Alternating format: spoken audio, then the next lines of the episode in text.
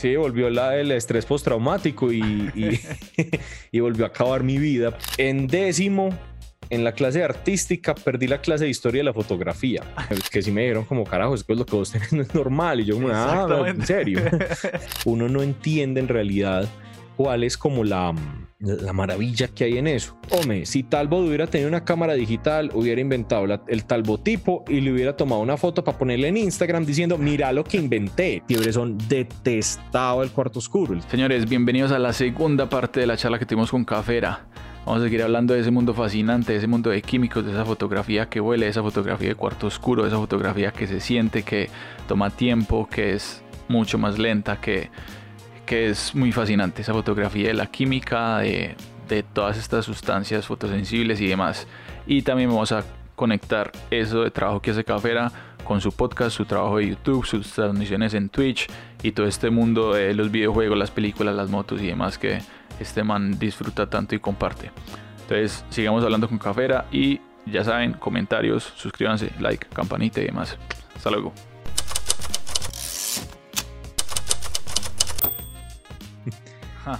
Y eso, y la cosa es que cada vez que vos. No, y la cosa es eso. Cuando vos abrís una, como está basada en otra, eso se vuelve un, un rabbit hole, pues eso se vuelve Alicia en el País de las Maravillas, pues vos abrís una cosa para encontrarte otras 10.000 y eso es un proceso en el que yo ya llevo seis años dándole. Y lo bueno es que como son recetas, pues tiene sus, sus idas y sus venidas, porque hay cosas que ya no salen, hay cosas que ya son muy difíciles de obtener porque son, eh, por ejemplo, hay una que se llama urano, uraniografía y sí, lleva uranio, pero en esa época el uranio no era una cosa que les preocupara la radiación, pero vaya pues usted a conseguir lo necesario para hacer la uraniografía. Eh, por ejemplo, yo sigo a una fotógrafa tesísima en Argentina eh, que hace hologramas, hologramas en placa con unas técnicas que se consiguen del siglo XIX, que literalmente es el holograma, vos tomas la foto del objeto y cuando vos mueves la placa, la placa se mueve y ves las partes del objeto como si fuera un holograma y eso es tecnología del siglo XIX. ¿Qué? Sí, no, eso es una, como te digo, por ejemplo, yo tengo fotografía en 3D del siglo XIX, una estereografía. Yo colecciono estereografías y tengo el aparato para ver la estereografía del siglo XIX, es fotografía 3D del siglo XIX, pues de 1860, 1870. Y vos ves París y tengo una de Notre Dame que es tomada en Notre Dame en el siglo XIX y vos te pones eso en la estereografía y ves la profundidad perfectamente de cada uno de los elementos que hay ahí. Oye, ¿a quién le compras eso? O, pues, si Anticuaria, sobre todo. Acá es muy difícil, acá es muy difícil conseguir, pero cuando viajo yo busco mucho anticuaria. Sí. En, en Barcelona fue que conseguí la mayoría que fui a Europa hace como 3, 4 años y cada vez hay más gatos. Y, mm, y, conseguí mucho, mucho, mucho, mucho. Lástima que ya está de moda y ya es más difícil de conseguir y es más, em, más caro.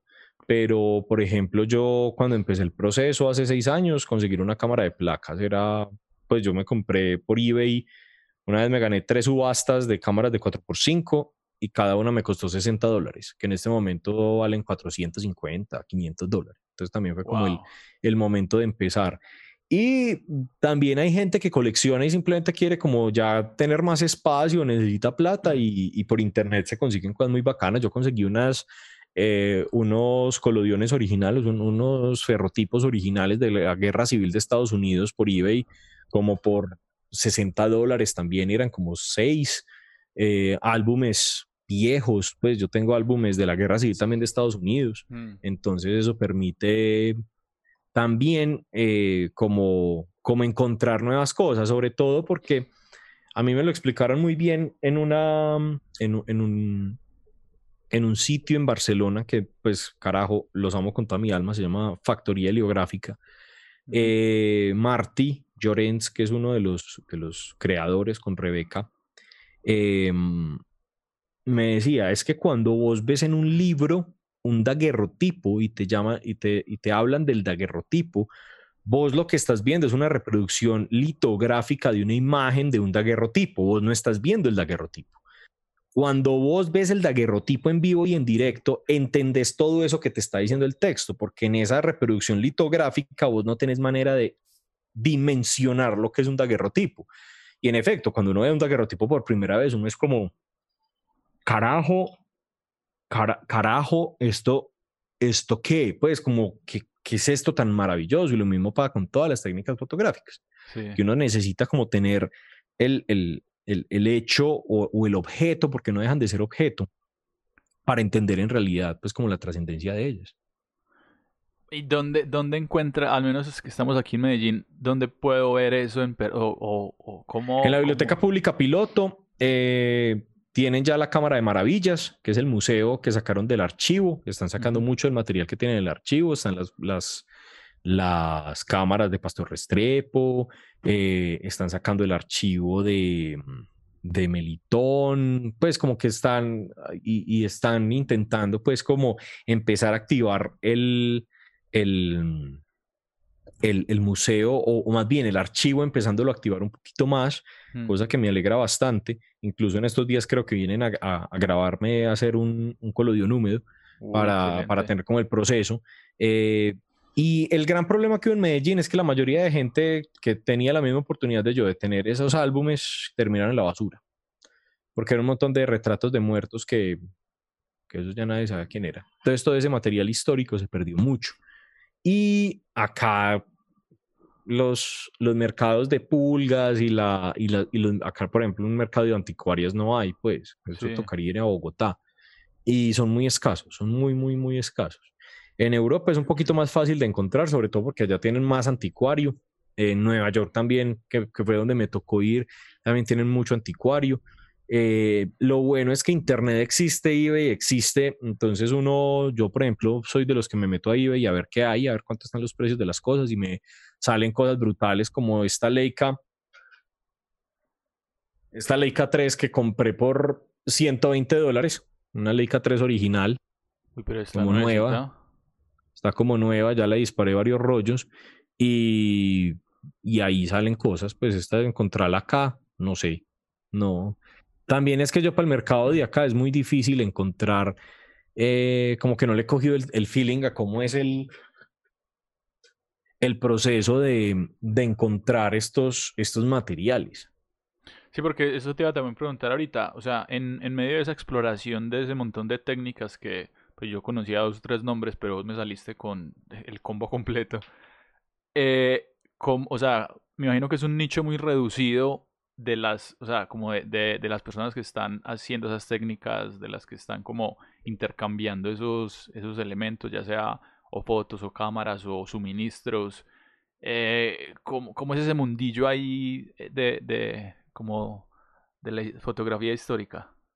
Muy pequeño, muy reducido y muy limitado. Primero porque también el, el, la mayoría de cosas que uno tiene que conseguir para hacer esto son elementos controlados. Entonces vos no tenés un acceso fácil a ellos y cuando tenés acceso a ellos es muy limitado, muy, muy limitado. Pues uno para el alcohol isopropílico que es muy utilizado en todos estos, vos tenés dos litros al, al, al mes, ¿no es cierto? Vos solo podés eh, trabajar con dos litros al mes. Eh, ¿Y eso es porque lo utilizan para...? Eh, para droga y para explosivos. Ah. El éter, por ejemplo, em, puedo comprar dos litros también al mes y está caro, pues también es caro y casi que no encuentro una, una tienda de químicos que lo venda.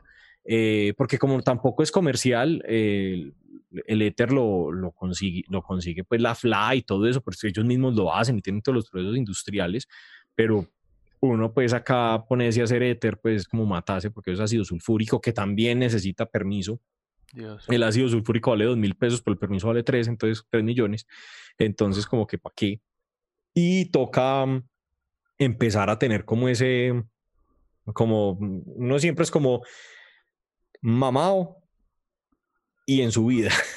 eso, no, eso no cambia el hecho de que uno es mamado siempre y en su vida pues como en la mayoría del tiempo. Y lo bueno es que es un, es, es un, la gente que se interesa realmente por, por, el, por la técnica, eh, nos volvemos muy, muy unidos, pues precisamente por eso, creo yo.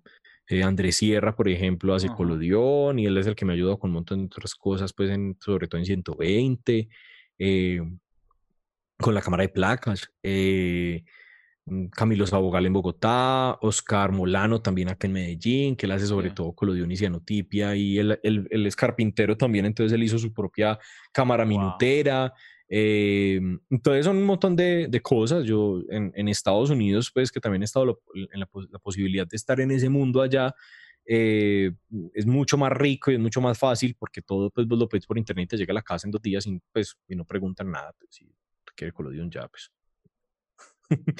Y aparte tenés el acceso pues como un montón de conocimiento que acá se perdió entre comillas, pero es que en realidad acá siempre fue Em, y es entendible pues el porqué eh, de negocio, pues acá siempre era, eh, pues acá no, no hubo una gran em, como escuela de fotografía que se, como el ICP o, Penumbra Foundation que se encargara o la George Eastman House en, Rochester, pues que era la casa de Kodak, literalmente, pues de George Eastman para mantener el legado de ellos vivo, o la Casa de la Fotografía en, en, Francia, en París.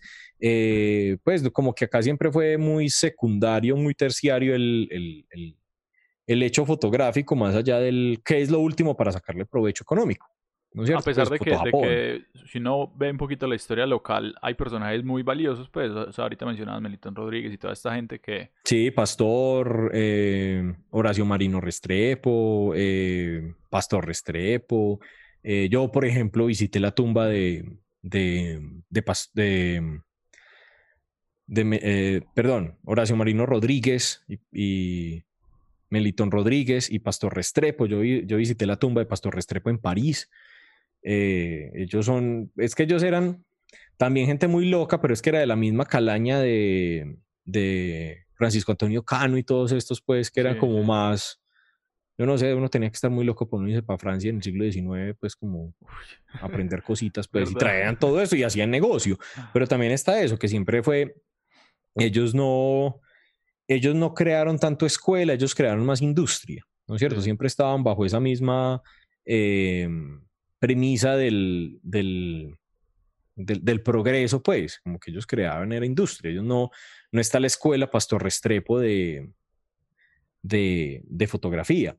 Y, el, y la mayoría de, de, escuelas de artes y oficios acá han, han, cambiado, se han quebrado, las han cerrado, eh, pues por ejemplo, y de artes, pues que viene y va, pero siempre está ese, esa, mm, esa, mm, esa falta, yo creo que ahí sí hay una falta de academia, empezando porque las universidades acá cerraron los cuartos oscuros, ¿no es cierto? Acá ya hay muy pocas universidades que tengan cuarto oscuro.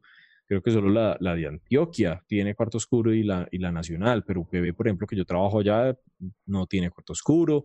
Eh, EAFIT creo que no tiene cuarto oscuro. La colegiatura no tiene cuarto oscuro. La de Medellín no tiene cuarto oscuro. Entonces también se empiezan a perder las herramientas que ayuden a que eso se siga y nos quedamos con lo digital.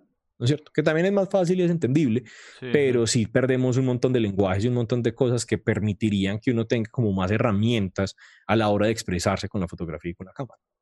Y por ejemplo, cuando ya estás de nuevo en, la, en un aula, pero ya como profesor y viendo este, o sea, teniendo como, o sea, una vez abierta la puerta a este mundo de técnicas antiguas, como que tener que volverte a como a la versión digital de la fotografía cuando estás en clase o cómo manejas eso de no, yo simplemente, es que yo les digo, yo en la primera clase les saco una, una aclaración, es que la cámara es como un lápiz, la cámara es una herramienta de expresión, usted verá que, cómo coge el lápiz, cuál lápiz es el que le gusta, lo importante es que vos hagas eh, imagen, el, el hecho está en si a vos te gusta la fotografía digital, hazlo de la manera que te salga natural, sé honesto con vos, no hagas lo que haga el...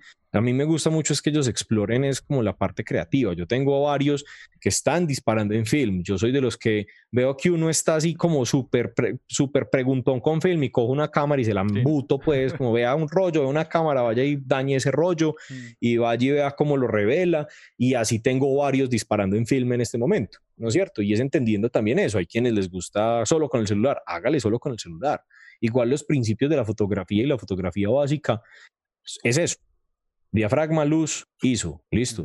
Tiempo de exposición, sepa hacer barridos, sepa hacer congelados, que es poca profundidad de campo, mucha profundidad de campo, que es un ISO, vaya al mundo, ¿no es cierto?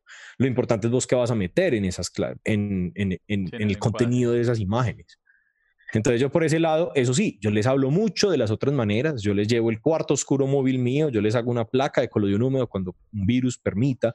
Eh, llevo dos semestres sin poder hacer mi placa de, del grupo de fotografía de UPB y eso es como, mi colección está incompleta y nunca se completará, porque yo les llevo la placa, que vean la cámara, que se tomen el éter, no mentiras porque hubieran muerto todos, pero que vuelan, que sientan que la fotografía no es solo la cámara y esto digital, sino que la fotografía es un montón de lenguajes y les llevo mis copias al carbón, les llevo mis bitácoras, les llevo a veces, si el grupo es bacano y, y se lo han merecido, les llevo colección, les llevo mi daguerrotipo, si tienen preguntas y cualquier cosa, no tengo problema después de quedarme en clase con ellos hablando sobre esto, dónde conseguirlas, dónde van a conseguir los rollos, cómo conseguir los rollos, que, que, la cámara de mi abuelito traiga la cámara del abuelito. Y es, y es eso, es hacer como la conversación. Entendiendo también que, por ejemplo, si, el, si, el, si la universidad tuviera el cuarto oscuro abierto, la mitad de mi clase sería analógica y la otra mitad sería digital o sería muy mixta, ¿no es cierto? Yo, por ejemplo, no les enseño Photoshop más allá del, del Lightroom, pues por, eh, postprocesos digitales más allá del Lightroom, porque también me gusta que empiecen a tener como que no cometan el error que yo cometí. Y les hablo mucho de ese error, que es como, es que el problema, el problema nuestro, porque no me salgo de ahí, porque también es un problema al que, al que yo me enfrento y me sigo enfrentando y me enfrentaré, es nosotros tomamos las fotos y después vamos al Lightroom a buscar las fotos. Antes uno tomaba la foto e iba al cuarto oscuro a seleccionar la mejor que le salió de las tres que tomó de eso, ¿cierto? Claro, en, el mundo industrial también, pues en la fotografía comercial eso disparaban rollos a mando poder también, pues, pero es que también si vos tenés un montón de presupuesto y una modelo y un montón de vainas, pues siempre es bueno tener backup del backup del backup. Entonces, pues esa, esa idea de que el fotógrafo llegaba a tomar una foto y terminaba, pues es muy, eso es muy poético y, y también muy, muy ficción, pero el hecho está en que ellos entiendan también cómo es la fotografía, cómo funciona eso, que, que les guste o que no les guste, que tomen la decisión de una vez, o esto me gusta o esto no me gusta, lo voy a utilizar como herramienta, no lo voy a utilizar como herramienta y eso está, me parece igual de válido. Porque a mí en realidad lo que me gusta en mis clases y, y que ellos entiendan de fotografía y cuando doy storytelling y cuando doy video y cuando doy producción audiovisual, es que esto, esto que estamos haciendo, ¿no es cierto? Esto es por disfrute, uno tener el micrófono bacano, tener el seteo bacano, iluminar, eh, hacer todas estas cosas es porque le nace a uno, pues muy maluco que uno esté como, hola y bienvenidos a Radio Cadena Nacional y lo esté haciendo pues como por, por puro, sí, por la pues, que le toca. Sí, por la quincena. Yo les digo, es que trabajar por la quincena, yo trabajé por la quincena, es lo peor que le puede pasar a uno. Pues eso es, eso es muy complicado. Y si uno tiene la posibilidad de empezar a experimentar eso en la universidad, que al menos les quede la, piquiña, pues. Sí, la duda, claro. Bueno, y ahora, ahorita que estamos hablando más ya de, de, estos medios digitales y demás, entonces ahí pues tenés un espectro pues o, un, un, contrapeso de todas estas técnicas súper clásicas, muy artesanales, eh, de paciencia, de hacer una o dos fotos en una sentada, pues en una sesión, eh, ¿cierto? Como que todo muy, ¿cómo se podría decir? Como muy lento de cierta manera. Sí, eh, no, es muy lento. Y, pero también está, Cafera habla de, está el podcast, está, o sea, el, toda la, la, contraparte digital, que todo es ya, que, si me entiendes, todo súper efímero, ¿cómo, o sea, cómo mezclar esos dos, esos dos extremos? Mi alter ego digital El, el, el cafera que es del pixel y no de la plata. Eh, hombre, en realidad lo que yo hago también lo hago muy con los tiempos del, del cuarto oscuro, entendiendo también los tiempos de YouTube. Lo hago por pasión, lo hago porque lo entendí la importancia de, de qué es mejor, en las clases dar la misma cantaleta siempre o hacer un podcast donde haya un episodio donde he hecho esa cantaleta y más bien en las clases hablar sobre esa cantaleta a ver si generamos nuevos conocimientos. ¿No es cierto? Entonces, todos mis proyectos de Cafera habla de los streaming en Twitch, eh, Instagram, todo ese tipo de cosas es para empezar a eh, dejar material para las clases. Sí. Simplemente dejarlo ahí. Incluso me sirvió un montón para las clases virtuales porque, por ejemplo, en este momento estaría enseñándoles a usar Premiere por streaming, entonces mi computador que es muy buen computador, estaría tostado, mientras en el computador tostado de ellos vemos cómo es una clase tostada de, edición, o más bien, estos dos capítulos, de, sí, editar uno ahí como, ah, entonces espérate que es que se me bloqueó, ah, espérate que es que se me bloqueó. No, es mejor uno hacer el capítulo de una hora de Premiere para YouTube, una que les dice edición básica, cómo se graba, cómo se edita, colorización básica, cómo se exporta. Véalo y vengamos a clase y dígame qué problemas tú o dígame qué preguntas tiene sobre ese tema que yo estoy eh, tratando ahí. Y lo mismo para fotografía.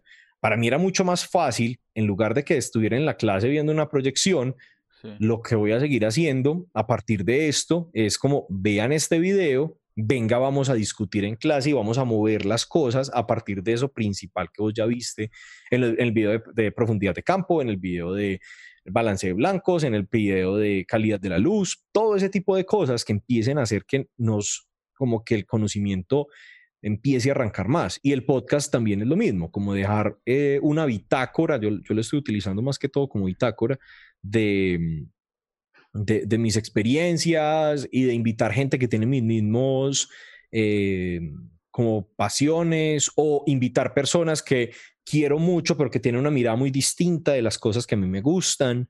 Eh, y de esa manera empezar a, también decirles como, mira, es que yo soy fotógrafo, pero es que a mí también me gustan los videojuegos, me gustan las películas, me gustan los documentales, me gustan las motos, me gustan los carros, me gusta la música. Eh, todo empieza a volverse parte como de un macrocosmos que todo se vuelve una cosa. Entonces, ah, es que yo hago los videos así porque me gusta este tipo de, videojuego, me gusta este tipo de película, entonces estoy haciendo como un homage a eso que estoy viendo y discutir del tema y también que es una cosa que yo entiendo por qué pasa, porque hay muchos sujetos que son así, que es como ese rechazo a lo digital y no entender que, hombre, si Talbot hubiera tenido una cámara digital, hubiera inventado el Talbot tipo y le hubiera tomado una foto para ponerle en Instagram diciendo, mira lo que inventé. Pues como que igual la tecnología la tecnología está ahí. Pues yo, yo, yo de qué me, yo qué me gano y, y qué me gano de tener este conocimiento o, o, o, de saber hacer estas cosas si no lo estoy compartiendo, ¿no es cierto? ¿Para qué?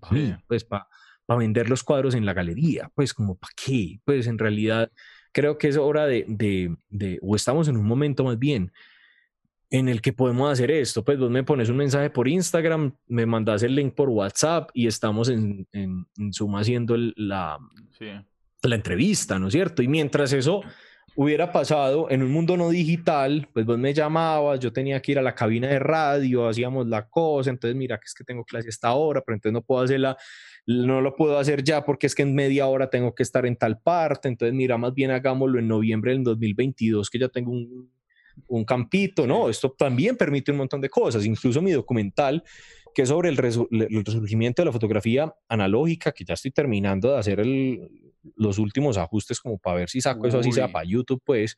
Eh, yo hablaba con todos estos personajes. ¿Cómo? Que va a estar ahí súper pendiente del lanzamiento para, Sí, no, yo llevo ya con, con ese el documental demasiado tiempo ya. Si, si no alcanzo, que creo que no van a salir, pues porque llevo demasiado Radio Silent por mucho rato. Entonces, en, en enero ya tener al menos los episodios medio listos para empezar a sacar eso en YouTube y siguiente semestre y, siguiente proyecto, pues que siga el siguiente proyecto. Sí, exacto. Eh, yo hablaba con ellos, que era como, pues, es que vos haces colodión, a vos lo digital no te gusta como a mí, porque es que a mí en realidad lo digital como que, eh, pues los videojuegos muy bacano, pero a mí, pero al menos pone la cara, hombre, que es que la nalga es muy fea. Em, al menos el, el, Instagram y ese tipo de cosas, como que sí, muy bacana, pero eso yo no, no termina de darme como un, un uso mejor del, de, de, de ver unas fotos y ya, pero que me permite mandar un mensaje a alguien que esté en Barcelona y que me dé una cita para hacer un documental, ¿no es cierto? Y que yo pueda ir con mi cámara digital y grabarlo y ver inmediatamente cómo va el proceso, cómo va la grabación, que, que pueda llegar al hotel y hacer como un backup y mandar cosas y, y, todo se vuelve muy mixto. Eh, si yo necesito una cosa de Estados Unidos, yo no mando una, un telegrama ni mando una postal, yo mando un email o me meto a una página web y compro las cosas para que me lleguen. ¿no es cierto? Entonces, como también eso de, de, de, entender que lo digital es muy bueno, pues yo tengo un escáner para mis placas. ¿Por qué? Porque es que es también bueno tener la, el backup digital porque, por ejemplo, para el último libro que, que tuve fotos, pues que me pidieron fotos para un libro, eso me, se tiene que entender cómo está funcionando el tiempo en este momento. Pues yo no, yo no puedo sacarle 500 copias del mismo colodión para que le peguen al, al, libro como hizo Talbot con The Pencil of Nature. No, yo tengo que escanear eso, mandarlo en TIFF de 600 dpi y listo. Y, y, ya. No, no, no, ahí no creo que haya una discusión. Lo digital sirve, sirve para ciertas cosas, lo analógico sirve para ciertas cosas. El lenguaje que más me gusta a mí es... Em, lo analógico, pero cuando tengo algo que decir, por ejemplo, yo llevo el cuarto oscuro muy parado desde lo de la pandemia, porque pues, ¿para qué? Pues como que no quiero gastar rollo por gastar rollo, mi manera de, de documentar en este momento ha sido más escribir cositas, hacer los videos de YouTube, a impulsar el podcast, impulsar Twitch. Eh, las clases digitales lo dejan a uno muy cansado. Eso sí, he hecho eh, ampliacioncitas, he organizado lo del documental, por ejemplo, pero el cuarto oscuro va a estar ahí cuando, cuando yo vuelva a él, pues. Entonces, también está eso, como entender también los tiempos y entender las opciones que nos da vivir en el, tiempo en el que estamos en este momento. Brutal. ¿Cuál es, cuál, o cuando, cuando empezaste en todos estos medios eh, digitales, YouTube, Twitch, podcast, eh, como hacia dónde lo querés llevar o, cómo, cómo es eso a futuro o es más como una cosa de... No, la meta es el Ferrari de YouTube, pues yo creo que todos hablamos, abrimos YouTube y queremos el Ferrari, pues no mentiras. El... No, la meta es lo que está pasando en este momento. La meta es... Em, qué pena, mi gato acabó de hundir el teclado. Ya, listo. No, no sé si me ha congelado. Eh, no, todo bien. listo, perfecto. Em, no, mi meta es eh, dejar el contenido ahí.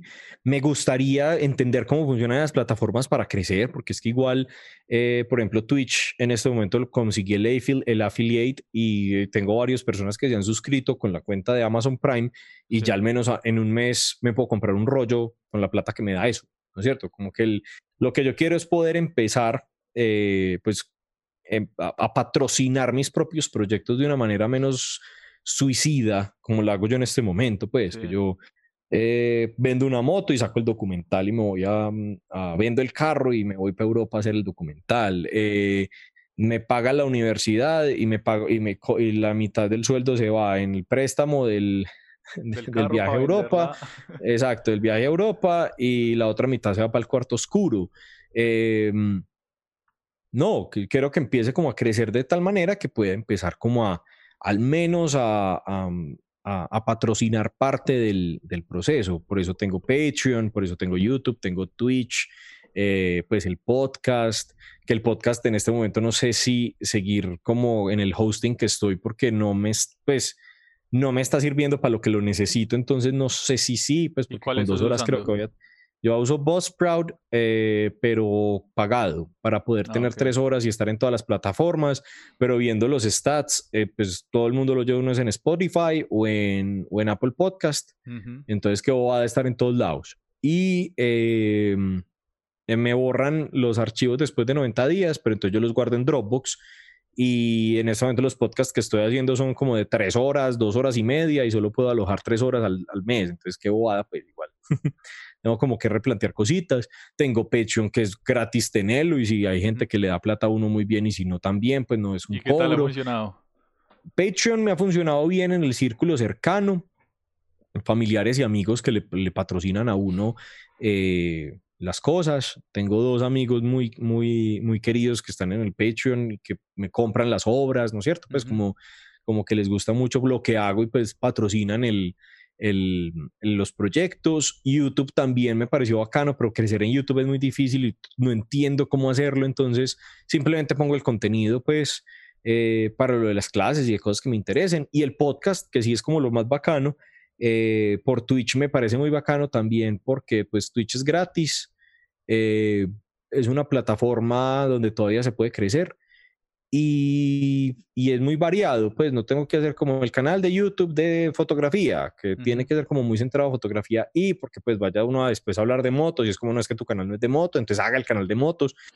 Twitch sí permite, Twitch sí permite como hoy voy a jugar, listo, tan. Hoy voy a hacer el podcast en vivo, listo, los podcasts en vivo son en esta fecha. Eh, hoy voy a editar fotos y a trabajar en mis fotos, listo, también se puede trabajar fotos. Y, y la gente está ahí más, es como por acompañar y acompañarse con uno. Que, por un tema en específico. Que por un tema en específico. Y por ejemplo, me han pasado cosas muy bacanas que fue, yo estaba haciendo un, un podcast, estaba haciendo, estaba jugando en vivo el lunes, que estaba como, ¿no es cierto? Estaba eso que uno no, que uno no es capaz de sumar uno más uno, pues, porque lo pone en la calculadora y le queda mal. Entonces dije, no, no me voy a poner a trabajar en este momento porque yo estoy trabajando pues una serie que estoy eh, organizando por Twitch eh, simplemente también porque le ponían un horario para trabajar como más juicioso. Me puse a jugar y terminé fue jugando con todos los que estaban en el chat Among Us, como hasta, las, hasta la una de la mañana, y fue como, wow, pues qué nota esto. Eh, la gente cuando está en el, el, podcast, por ejemplo, en vivo, es muy bacano los comentarios porque hay preguntas y se vuelve como una cosa más, menos, eh, menos ajena al contenido y se vuelve un poquito más activa. No es que pues yo todavía estoy grabando y todavía tengo como la lista de cosas que quiero grabar para el podcast, pero tener como esa opción y sobre todo que está de nuevo, pues es, gratis, no, a mí no me están cobrando por estar en, Twitch. Claro. ¿Es cierto? Entonces, pues hagámoslo, abrámoslo, pues para eso está. El contenido en español es muy limitado la audiencia también es muy limitada. Entonces también ahí tengo desde hace rato esa, esa pregunta de lo hago en inglés o lo hago en español. Pero es que en inglés ya todo el mundo lo está haciendo, en español lo está haciendo muy poquita gente, pero hay muy poquita gente para escucharlo en español. Entonces, ¿qué carajo hacemos? Sí, sí, yo he tenido preguntas similares con, con parlagrafía, pero pues es sí, como Sí, no, es la misma pregunta que hacemos todos, porque es como, pero es que vos te pones a ver y yo me pongo, me puse a ver los stats en estos días del, del del podcast y a mí me oyen mucho, en, pues, eh, mi, mi, audiencia más grande está en Estados Unidos. Y es como, pues yo tengo amigos en Estados Unidos, pero no es para ser tantos. Pues como, quien me oye. Y después está Colombia. Y después como, ok, ¿qué está pasando ahí? Y por ahí hubo una época que estaba como en Australia y en, y en, y en Asia. Y es como, ¿qué? Pues como, ¿qué? ¿Quién en Asia pone el podcast en español de un man hablando barrabasada sobre fotografía? Pues como que, ya es que sí, es que gente, pues hay gente que le llegó en la cosa, dejó la, lista de reproducción y demás que mi voz lo arrulló para algo y pues al menos me dio el coso. Entonces también es como, es una pregunta muy grande. Y, podcast en, inglés de lo que quieras, pues ya hay un montón. En español también hay muchos, pero tampoco son muchos. Muy, muy teso. Bueno, eh, contanos del documental, que, que un pequeño no, el, El documental es la mm, es parte del trabajo de grado que yo hice en mi maestría en cine documental. Es un trabajo que he intentado encontrarle eh, producción y encontrarle pues como presupuesto en becas de creación, en todas estas cosas pues del gobierno, FDC, alcaldía, gobernación, Ministerio de Cultura, pues cualquier cosa que dé. Y no ha pelechado, lleva tres años, eh, sí, tres años moviendo ese, pues, como moviendo ese proyecto. Y en esta pandemia me puse a ver y fue como, a ver, yo ya tengo el material, yo sé editar, el audio está normalcito, bien. Eh, un montón de exalumnos míos que se volvieron amigos me dijeron que para lo que necesitara. Y incluso hice una, un, pequeño, una, una, primera versión de varios episodios y varios de mis exalumnos que pues no tengo cómo agradecerles, me hicieron la transcripción de todo eso. ¿No es cierto? Entonces fue como, pues, entonces yo para que llevo, si en esos tres años me hubiera puesto a trabajar en eso y no buscando cómo hacerlo, ya lo hubiera sacado. Y es eso, es el, el, tema es muy simple, es el, el, por qué hay tanta gente, que la respuesta pues es como clara en los primeros dos episodios, que empezó a hacer em, cosas manuales o volvió más bien a la historia de las cosas en plena era digital y que por qué pasó en Colombia, por qué pasó en Argentina, por qué pasó en Estados Unidos, por qué pasó en Barcelona, por qué pasó en París, por qué pasó en Chalon-sur-Saône, por qué pasó en todos lados, que de repente, teniendo toda la tecnología, queremos volver como a como parar un poquito. Y me di cuenta que la historia mía, el primer capítulo es yo, pues el primer capítulo es lo que te acaba de contar al principio. Como y llegar a ese momento de es que yo tomo muchas fotos y qué, pues ¿para qué? ¿Para qué carajos tener tantas fotos? Y el hecho está en, en empezar a, a, experimentar y a preguntarnos por qué, hacer, por qué quemar plata en la era digital. Y la, y la respuesta está en cada uno de los episodios. Son muy, es, muy personal, pero al final globaliza o, o es muy global eh, la respuesta, que es como no, es que lo digital no, no termina de darme esa, esa respuesta que yo quiero por, por el tema que estoy tratando, por la imagen que estoy tratando. Entonces es, eso. Está grabado, yo ya grabé en Nueva York, ya grabé en Barcelona, ya grabé en París, ya grabé en Chalon-sur-Somme, ya grabé en Madrid, me falta Los Ángeles y, Argentina, pero bueno, ahí estaremos. Pues ya grabé en Medellín, obviamente. Sí.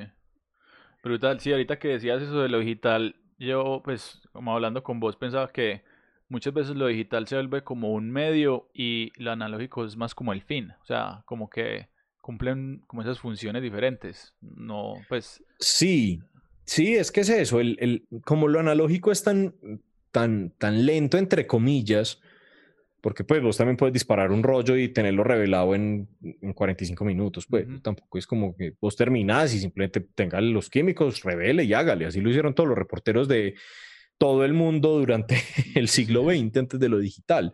Pero el, fin de lo analógico. Yo creo que lo analógico como analógico no debería ser un fin, porque al final no le metes contenido. Si me hago entender, como que muy bacano la foto del atardecer que tomaste, pero ¿por qué la estás tomando en Fuji? ¿Por qué la estás tomando en, en Ektachrome? ¿Por qué la estás tomando en, en diapositiva, en negativo, en blanco y negro? Pues porque estás en esa búsqueda. ¿Qué es lo que estás buscando en ese, en ese, en, ese lugar de lo analógico, ¿qué respuesta estás buscando? Porque es que si es la imagen por la imagen, yo soy de los que dije, cojo una imagen, una cámara digital y se avienta en Photoshop y dele un filtro que lo haga sentir analógico, ¿no es cierto? Pues porque si es la imagen por la imagen, hay muchos medios que lo hacen. Distinto es cuando vos estás buscando el objeto, cuando vos estás buscando la manera, el medio, el workflow que te da lo analógico, que es lo que yo te decía, pues vos puedes ponerle un filtro de, de colodión húmedo una foto, ¿no es cierto? Y lograrla, entre comillas, la textura del colodión húmedo. Pero no estás logrando una placa en colodión húmedo, no estás logrando el objeto en colodión húmedo. Es más, no estás logrando cómo ve la luz el colodión húmedo. No estás logrando el tamaño y la nitidez, porque si el daguerrotipo es la imagen más nítida que se ha logrado, el colodión húmedo es la segunda imagen más nítida que jamás se ha logrado. Entonces hay un montón de hechos y hay un montón de cosas que empiezan a mover eso como que, ah, si yo voy a ser analógico es por este motivo. Que a veces es simplemente una pregunta, a veces es una exploración, a veces uno tampoco tiene que volver, que también es eso que es como que el compromiso es que si ya estás disparando en film, pues lo digital se vuelve el diablo y ya no puedes, no, simplemente también hay gente que puede ser como, ¿sabes qué? El cuarto oscuro lo detesto con toda mi alma, es como, ah, bueno, y quiere existe la fotografía digital para vos, huevón, pues quiera, claro. siquiera, siquiera existe la opción, imagínate que fueras un fotógrafo que, que amaras la fotografía y detestaras la fotografía en la manera en que se hace, ¿no es cierto? Y aparte también en la historia hay un montón de gente que era así, pues Henry Cartier-Bresson detestaba el cuarto oscuro, él tomaba las fotos y tenía el laboratorista que sabía qué es lo que él quería. y al que le mandaba las fotos. Al, Cartier-Bresson no metía un pie en el cuarto oscuro. Para eso habían técnicos en el cuarto oscuro que eran muy tesos. Sí, sí, es otra mirada y es válido, funciona. Sí, es que eso es... Mm, y también es que la gente cree que uno tiene que volverse como un loco desquiciado de tiempo completo para hacer fotografía analógica, ¿no? Eso es como muy pretencioso también. Es como, ah, si a te gusta disparar eso y, y, y, mandarlo a Foto Japón a que te lo revelen, hágale, pues que tampoco es un compromiso. Pues yo no lo haría, pues, porque me sale más barato aprender y botar un montón de rollo aprendiendo a disparar, a revelar en color, que mandar a Foto Japón una vez, pero cada quien pues verá cómo hace las cosas. Bueno, Café, ahí para que vamos terminando, la, los que estén viendo el video y estén así como en el borde, como, ay, qué bacano, uy, ve, eh, me conseguí esta cámara o probé este rollo y quieren empezar a revelar así como cuáles serían como esos primeros pasos o los primeros Lo primero que, yo digo es, consígase una cámara que usted sepa que está funcionando, no importa el precio, porque es que siempre es como, vamos a aprender fotografía analógica. Esta es mi Leica M6. Y es como, marica, estás trabajando con una cámara de 2.500 dólares. Pues como gracias por la introducción a la fotografía analógica. No tengo 2.500 dólares. Como consígase la, una cámara que usted sepa que está funcionando o crea que está funcionando, vaya a la fotografía o vaya a Foto Japón y vaya a disparar. Lo mando para Foto Japón, es para que compre un rollo Kodak Color 200, dispare, lo mande a revelar en Foto Japón y vea a ver. Y que primero tienda o, o abra la puerta para esa experiencia que es disparar y no tener la imagen de una, ¿no es cierto? Ahora, si usted quiere que dice como no, yo quiero tener la experiencia completa. Sí, cuarto oscuro A. Cuarto oscuro básico, cómprese un, un tanquecito de revelado de rollo 35-120, que es el mismo. El Patterson es muy bueno. Es más, yo tengo un video de los primeros videos de YouTube que yo tengo. Está una, en la, en la descripción está la lista de todo lo que uno necesita ah, para comprarlo por Amazon.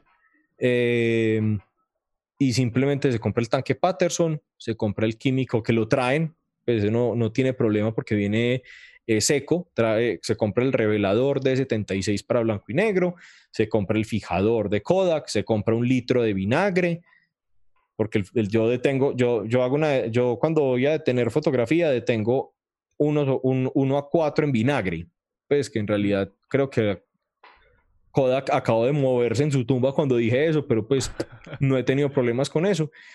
Y experimente. También porque hay un montón de cosas que vos te vas a dar dando cuenta en ese proceso, que es como la fotografía analógica perdona. Lo único que no perdona la fotografía analógica es la luz. De resto, tiempos, calidad del químico, te perdona un montón. Yo una vez hice un experimento con utilizar y reutilizar el mismo revelador hasta que no me saliera imagen y creo que llegué por ahí a los 45 rollos revelando con mugre. Pues revelando con fango. Simplemente, ah, esto ya está muy fangoso. Eran 11 minutos. Eh, tal vez le susurra uno acá y 17 minutos. No sale algo. Pues estoy forzando el film, estoy forzando el químico. Hasta que ya uno ve que no está como saliendo y uno dice, listo, ya. Suficiente. También es un experimento que también todos los fotógrafos me van a caer encima Cogí ese mismo revelador, cogí revelador nuevo, uno a uno, lo mezclé, revelé otros rollos, voilà, como si no hubiera pasado nada. Puede que me hubiera dañado todo, puede que se me vaya a dañar todo después, pero a mí me sirvió. ¿No es cierto? Es muy individual. Y, y lo que voy es como vos vas a ver en internet 300 mil maneras de qué es bueno, 300 mil maneras de vos sos malo si haces esto. Y en realidad es siga las instrucciones, no se tome eso, y revele, y dispare y revele, y dispare y revele, y vuélvalo parte de su, de su, de su manera, vuélvalo parte de su quehacer, vuélvalo parte de su, de, su flujo de trabajo. ¿No es cierto? Esa cámara que te mostré está cargada. Todas las cámaras que yo mantengo por ahí en la cámara, en la casa, están cargadas. ¿Por qué? Porque veo algo y tú. En el carro mantengo cámara cargada. ¿Por qué? Porque pues, me gusta. Excelente. Mi hermano, muchísimas gracias por esa charla. Me estalló la cabeza con ese repertorio de, técnicas y, datos históricos que voy a... No, es que es... por eso la mitad de los libros que hay ahí es de eso. es bueno, que muchos. Eh, muy pendientes del, documental para hacerle bulla, compartirlo con, la, la audiencia de Parlagrafía. De una, hay que empezar a, pues si sé algo, pues yo empiezo a hacer bullita cuando sepa si, sí, sí, sí, si este va a ser el año. Sí, no, con toda seguridad. Y bueno, hasta la próxima, mi hermano. Muchísimas gracias por el tiempo. Andrés, muchísimas gracias por la invitación. Espero tenerte alguna vez en el de Twitch. Claro que cuando ya lo tenga más serio, ya que tenemos el contacto hecho para que empecemos a crecer estos proyectos que están muy brutales. Muchísimas gracias por, el, por la invitación y muchísimas gracias por hacer este tipo de podcast y este tipo de contenido que carajo sí que hace falta. Sí, qué bueno, qué bueno. Hasta ahora pues ha tenido buena, buena acogida la idea y, la idea es seguir creciendo, seguir recolectando historias. Excelente, excelente. Muchísimas gracias, estaré muy pendiente. Que tengas pues. un feliz día, feliz tarde, feliz noche cuando sea que, que estén viendo esto. bueno, yo no sé ustedes, pero yo quedé fascinado con ese mundo de, de la fotografía química, de la fotografía vieja, de la fotografía de, de, lenta digestión que se hace de a poquito. Eh, entonces esperemos que el documental de Cafera salga pronto. Estará por aquí en las redes sociales. Aquí les dejo el link y la descripción de las cosas que nos dijo o de los utensilios si quieren empezar a hacer su cuarto oscuro. Yo no sé si vaya a ser un cuarto oscuro, pero seguramente sí va a chismosear a ver cómo es eso. Y bueno, seguimos en la próxima. Hasta luego, chao.